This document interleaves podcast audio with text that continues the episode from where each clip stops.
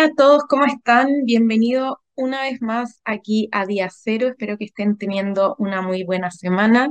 Ya estamos cerquita del 18, así que espero que estén con harta energía para, para celebrar estas fiestas patrias.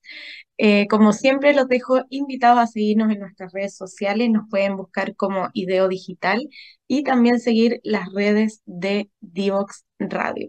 Nosotros por aquí en Día Cero ya estamos en nuestro capítulo 24. La verdad es que ha sido una temporada que nos ha dejado muy contentos. A mí personalmente eh, he podido aprender muchísimo de las ciencias de la computación y también me alegra que nosotros como fundación hayamos aportado un granito de arena para que todos ustedes se informen, para que se interesen sobre esta disciplina y que los podamos guiar también un poco hacia la instalación de las ciencias de la computación en el currículum y en sus programas formativos.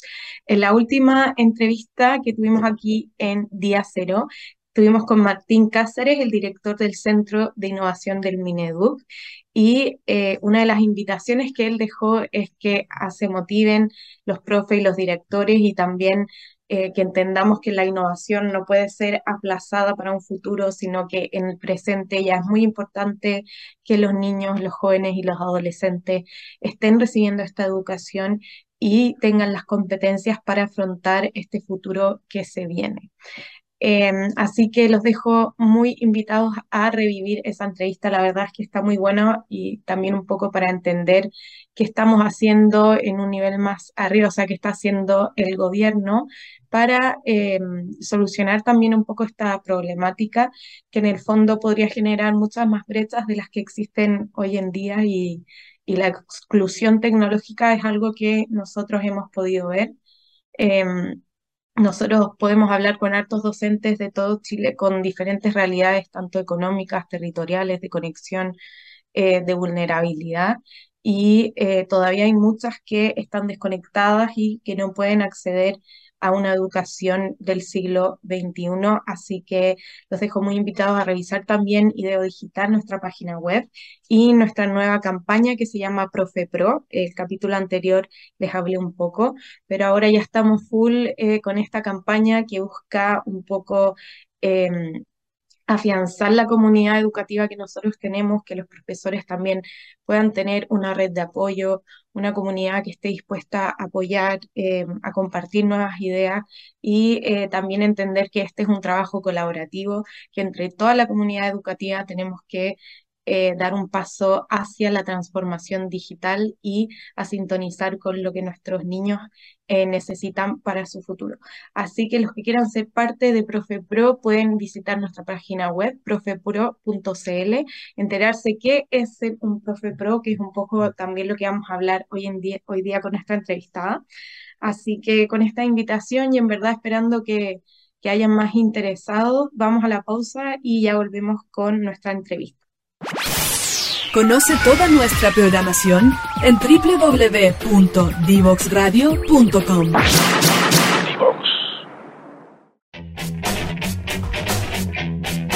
Divoxradio.com.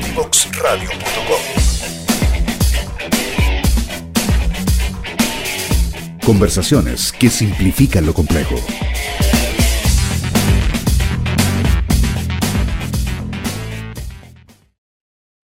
Muy bienvenidos a todos de vuelta aquí a Día Cero y vamos a pasar a hablar un poco del rol docente, también, como les mencionaba, un poco ligarlo a lo que hacemos nosotros en Ideo Digital.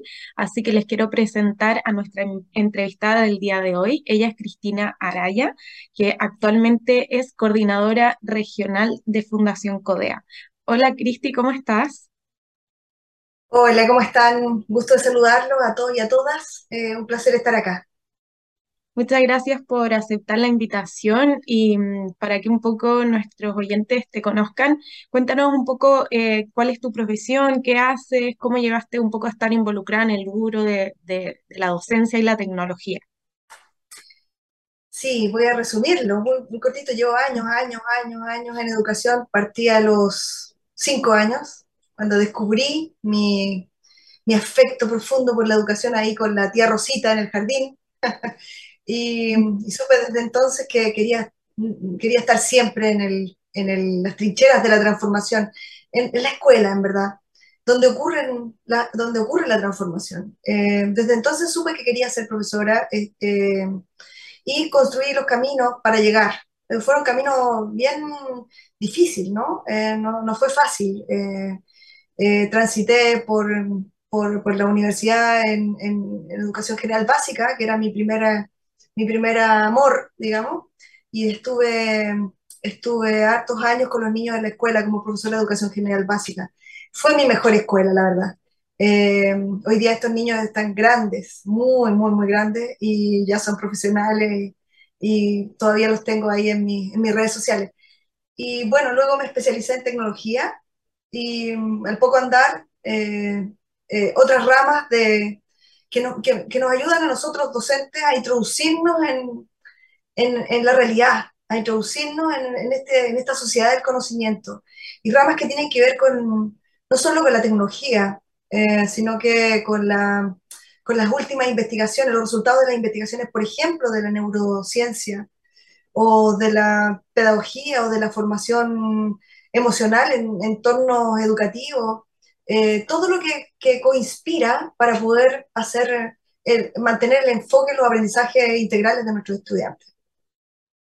Perfecto. Y mm, como desde tu punto de vista, siendo eh, profe especializado en tecnología y todo ese tema, em, ¿cómo crees que es una clase de tecnología hoy en Chile? Eh, ¿Se potencian los conocimientos relacionados con toda la ciencia de la computación o seguimos como en este paradigma de la educación más antiguo, donde se enseñan manualidades?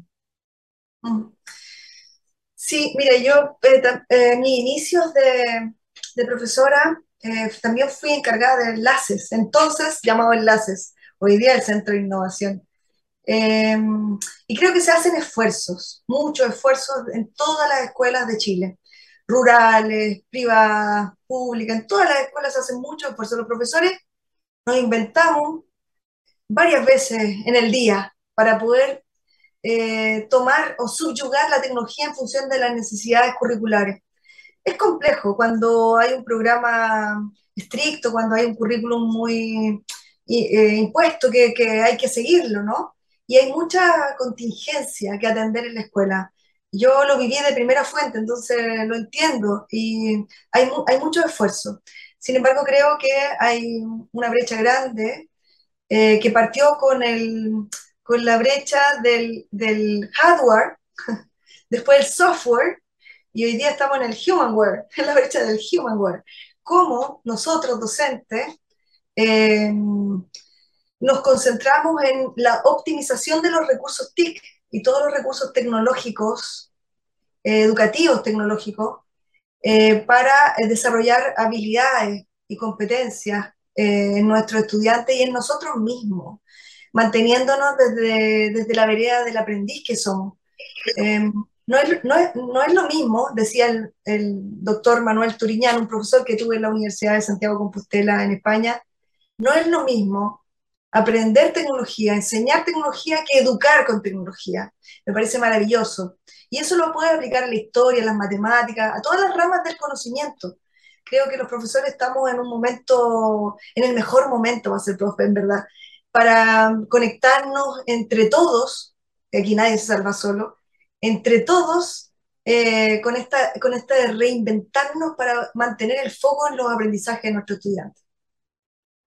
Sin duda, nosotros también lo vemos así, pero eh, nos pasa mucho eh, que vemos profesores que como un poco por el desconocimiento o por enfrentarse a algo nuevo, tienen mucha resistencia como a cambiar lo que vienen haciendo desde, mucho tiempo atrás. ¿Por qué tú crees que es importante que se haga este cambio? Y que se empiece a enseñar más eh, tecnología, más ciencias de la computación y que nos desliguemos un poco de, ese otro modelo que venimos trabajando. Sí. Mira, el último informe que preparó la Comisión Internacional de Educación para la UNESCO, en el informe de Delors, dirigida por Jacques Delors, se, eh, hace hincapié en la necesidad entonces del desarrollo de competencias intro e interpersonal en los estudiantes. Eh, y me refiero al aprender a conocer, aprender a aprender, aprender a ser con ese y aprender a convivir. Y esto es mucho más amplio que enseñar tecnología o con tecnología, o educar con tecnología. Esto es adentrarnos en la cultura y en esta sociedad del conocimiento donde las habilidades más valoradas hoy día son la creatividad y el aprender a aprender. Obviamente que la acompaña la resolución de problemas, el liderazgo, la comunicación, la autorregulación y otras habilidades que son propias del desarrollo para la vida, habilidades para la vida. Entonces, el otro, hace muy poco me encontré con mi querido amigo, escritor maravilloso, Hernán Rivera Letelier, que me dijo que a propósito de que ganó el premio hace poquito, le mando un saludo cariñoso a él con toda mi admiración. Eh, él me dijo, Cristina, a los niños no hay que, presionarlos, a los niños hay que impresionarlos. Una maravilla. Eh, pienso que, hay que estar atendiendo los factores que afectan la realidad y no solamente el programa. Tenemos que estar conectados con la vida, con los intereses de nuestros estudiantes y de nosotros mismos, que vivimos la vida. Claro, ahí, eh, como tú lo dices, como muchas veces se piensa eh, en los estudiantes como los beneficiarios final de, estos programas o de estas iniciativas, pero eh, esto parte por los docentes. ¿Cómo, crees tú que aprender ciencias de la computación o capacitarse en estas temáticas puede empoderarlos a ellos? Mira, para que para que exista un aprendizaje, tiene que haber tres componentes. Tres. Uno, tiene que ver con, con el esfuerzo. Esforzarse, ¿no? Y todos necesitamos esforzar. Eh, eh, la dedicación que implica el esfuerzo, ¿no? Y gradual también el esfuerzo.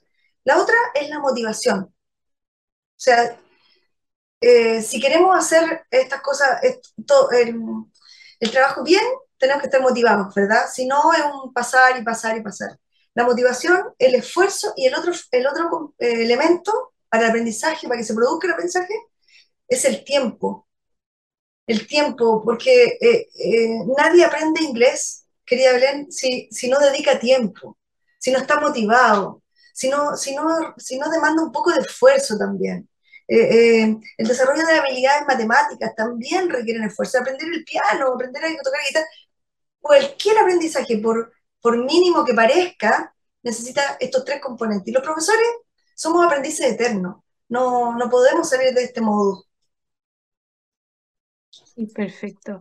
Y ahí, em, como tú, ya has trabajado harto tiempo en educación, mm, ¿cómo crees que la tecnología puede aportar en las diferentes asignaturas? Porque nosotros acá hemos visto que las ciencias de la computación eh, son una, un cuerpo de conocimiento transversal que no solamente genera conocimientos de tecnología, sino que puede potenciar otros conocimientos.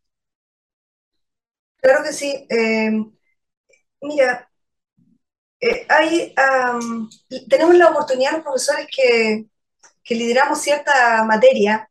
Dice, hay un filósofo italiano que dice que, el, que eh, se llama Luigi Giussani, que dice que los que, los, los que, tenemos los que conocemos el objeto, tenemos el método. ¿Me explico? Los que nos manejamos en el contenido, los que nos manejamos en el contenido, eh, tenemos la forma de enseñar. O sea, la metodología, él decía, cae, la metodología cae, ¿no? Entonces, eh, aquí voy con esto, que, que la forma de, de optimizar todas las herramientas tecnológicas para el desarrollo de, insisto, en competencias, pero también del, pensar, de la importancia del, generar escenarios donde nuestros niños, nuestras niñas, nuestros jóvenes, nosotros mismos, eh, pensemos de manera crítica sobre sistemas más complejos, eh, que podamos ser críticos, que podamos, que podamos tomar nuestras propias decisiones, mantener la individualidad, conectarnos con la libertad más profunda. Eh, y esto, mira, yo no estoy hablando de tecnología, estoy hablando de pedagogía. Entonces, yo creo que este es el gran desafío, querida Belén. Yo creo que, que hay que salir un poco de lo, tecno, de lo tecnócrata eh, y caminar, transitar hacia, lo, hacia la pedagogía. de la tecnología a la pedagogía. Y la pedagogía con el foco en, en, el núcleo pedagógico, y aquí me sale el Elmore, Richard Elmore, que llevo dentro.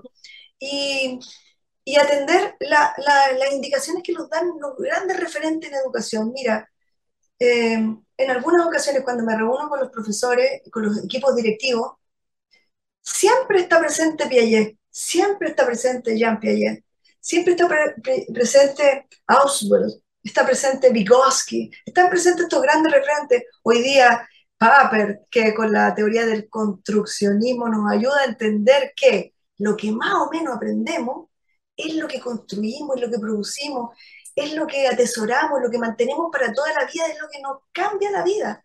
Y esto es lo que nos hace ser, ser, ser más felices, más contentos, más conectados. Y dime si no es el propósito de la educación el que seamos, el que, el que generemos estos ambientes de bienestar y estar más contentos. Sí, 100%. Ahí un poco ligándolo a lo que estabas mencionando, eh, una cosa es el presente, pero eh, en el futuro, ¿cómo te imaginas tú, como cuál sería eh, tu sueño de, lo que significa una escuela en Chile? Mira, hoy día aprendimos, aprendimos varias cosas de este tiempo difícil que, que estamos viviendo, porque no ha pasado. y uno tiene que ver con, con el que aquí nadie se salva solo. O sea, somos eh, seres relacionales, amorosamente relacionales. Necesitamos de los demás, necesitamos, cuando tú te encontraste después de la pandemia y del confinamiento social, te encontraste con tu amigo, ¿cómo fue ese abrazo? ¿Te acuerdas? Ah, sí. ¿Cierto? A los que somos más kinestésicos, mm, pero los que no tanto también, no, no pueden negarlo.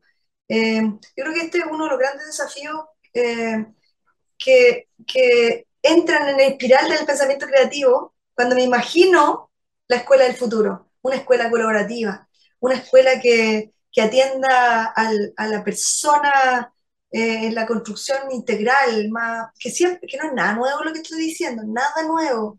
Mi profesora Mirta Larcón, de primero o cuarto básico, queridísima, pero ella era una, es una grande, que esto ya lo sabía, no es nada nuevo.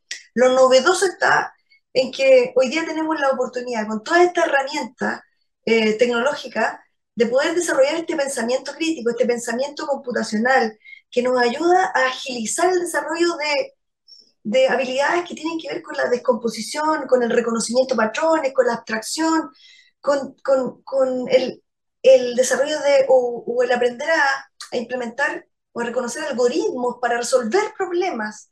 Y esto es una forma de aprender a pensar, hoy día eficiente para adentrarnos en esta sociedad del conocimiento, que es exigente, que es demandante, pero por sobre todo una sociedad que invita al desarrollo de la persona, al desarrollo de los, de, los sueños, de los proyectos de los niños y niñas que están en la escuela.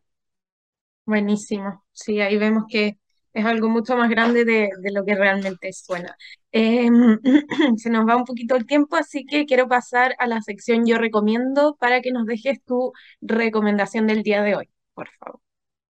Mira, yo, yo, yo, yo leo harto, no veo mucha televisión, pero tengo dos, dos libros para recomendar.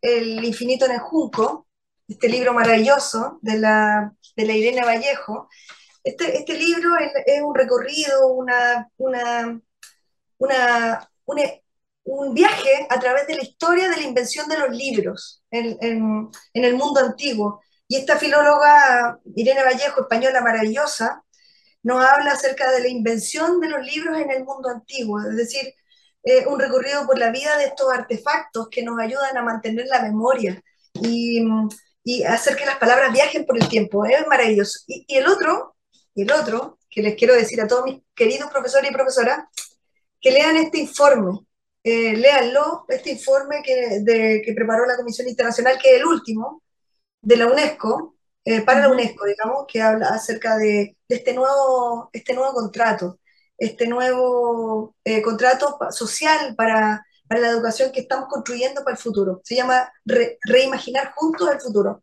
Está eh, gratuito y está en internet en las páginas de la UNESCO. Buenísimo. Muchas gracias, Cristina, por tus recomendaciones y también por estar aquí con nosotros un poco dándonos luces de, lo que es la, la, educación actual.